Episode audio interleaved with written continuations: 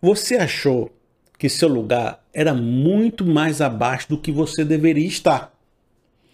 Por quê? Porque Satanás acabou com o teu sonho na sua vida. Não diz que Satanás vem para matar, roubar, destruir?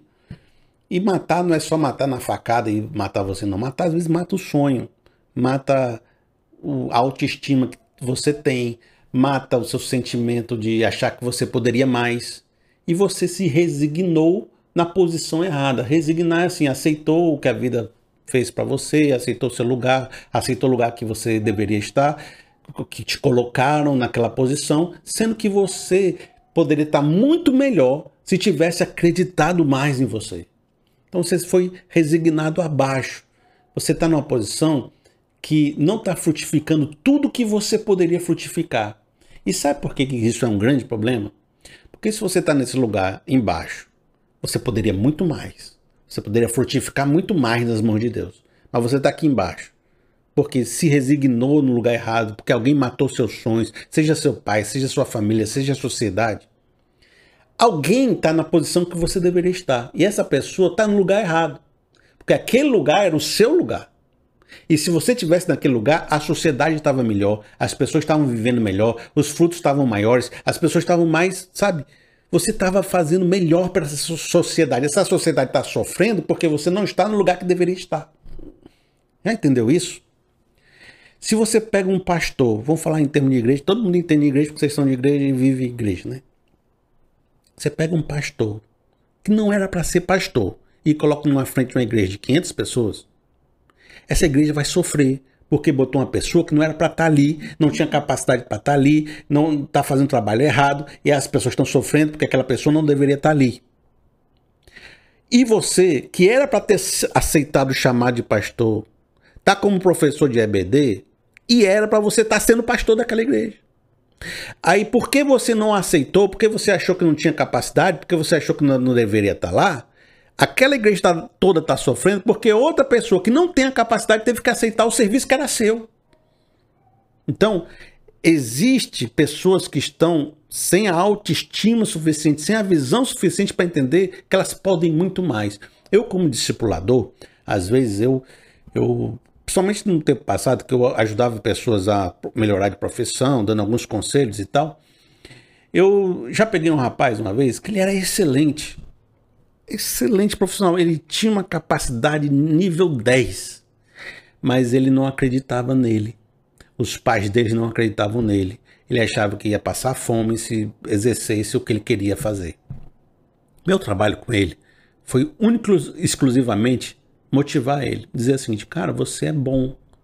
Você é um diamante. Todo mundo vai querer o que tu faz. Você é tão bom, cara. Acredite em você. Acredite. Só, só isso, cara tenta. Aí o pai dele estava preocupado, a mãe dele preocupada, porque ele não vai ter futuro se ele tentar isso que ele quer fazer. Aí eu falei pro pai dele assim: Olha, eu acredito tanto no seu filho.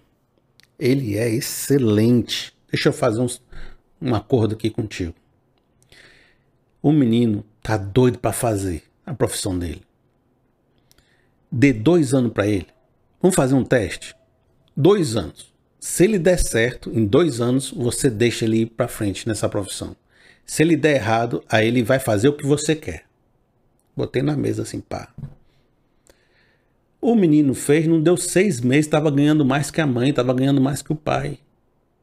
Por quê? Porque tudo que ele precisasse era alguém que acreditasse nele, que dissesse que ele podia. É que nem o, Deus falando para Gideão, né? Vai, poderoso guerreiro. Não, mas eu sou menor da casa do meu pai, eu sou menor da minha família, eu não tenho poder, eu não posso nada. E o anjo falando, né? Deus falando para Gideão: Você pode, vai, vai, poderoso guerreiro, rapaz, vai que você consegue. Existem, às vezes, capacidades dentro de você que já estão contigo. É como se Deus, você dissesse assim: Deus, derrama os recursos e Deus dissesse: Rapaz, eu já te dei os recursos. Só falta tu acreditar e fazer, porque o recurso já está contigo. Já pensou se você já tivesse todas as capacidades para ser muito mais do que você é, mas você acreditou que não podia? Com essa visão satânica na sua vida dizendo que você não pode? Eu vou contar uma ilustração que parece às vezes que não, não tem nada a ver com o que a gente está falando, mas tem.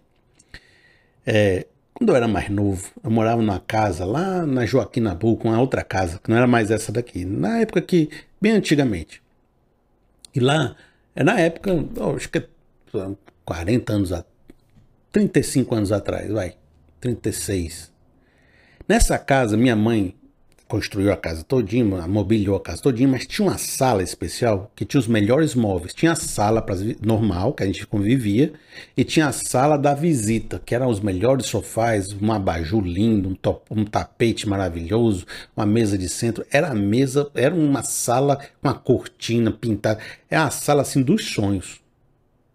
Mas a gente vivia na sala ruim, certo? Na sala que tinha um sofá mais duro, que tinha ali. E, e quando chegava uma visita, as pessoas acabavam indo para a sala ruim, que era a primeira sala que as, ninguém ia para a sala boa.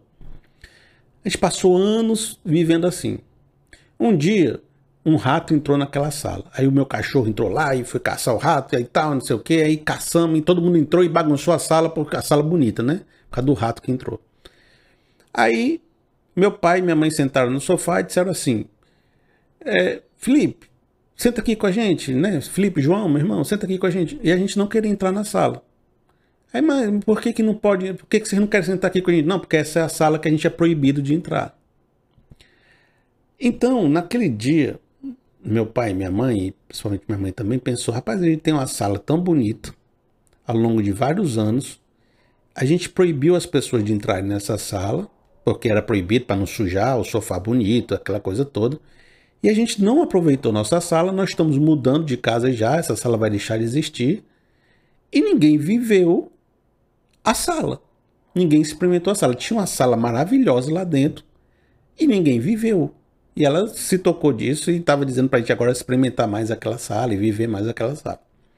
A questão que eu quero dizer com isso é: existe dentro de você muito mais capacidade do que você está usando. Existe uma sala mais bonita do que a sala que você está usando. Existe uma versão de você muito melhor que Deus já lhe deu essa sala, só que você não está usando. Você colocou uma regra na sua cabeça de que você não pode entrar nela, que você não pode ser ela, que você não pode usar ela, que lá dentro não, não é para você. Acontece que você já é, já está dentro de você. Você já é aquilo que você acha que você não deve ser, já tá, é só você ser. Em seis meses todo mundo vai perceber. É só você ser. É só você disser: Não, eu posso entrar nessa sala, eu posso usar essa sala. Você já tem todas as capacidades. Deus já derramou na sua vida todas as possibilidades. Só você que não acredita ainda que pode entrar naquela sala porque você criou uma regra burra na sua cabeça dizendo que você não pode. Um Satanás criou na sua cabeça. Talvez a palavra para mim terminar esse momento de hoje seja essa dizendo: você pode, você já é, você já tem todas as capacidades. Deus não precisa derramar capacidades. Ele já derramou. Só falta você entender isso e acreditar nisso. E entrar na sala que Deus já construiu para você. E viver uma vida melhor do que você está vivendo, porque você não acreditou que tinha. O seu lugar era aquele e retirar o ser sofrido que está lá, carregando uma cruz que não é dele e prejudicando todo mundo e assumir o seu lugar de direito e fazer a obra que você tem para fazer. Receba essa palavra em nome de Jesus.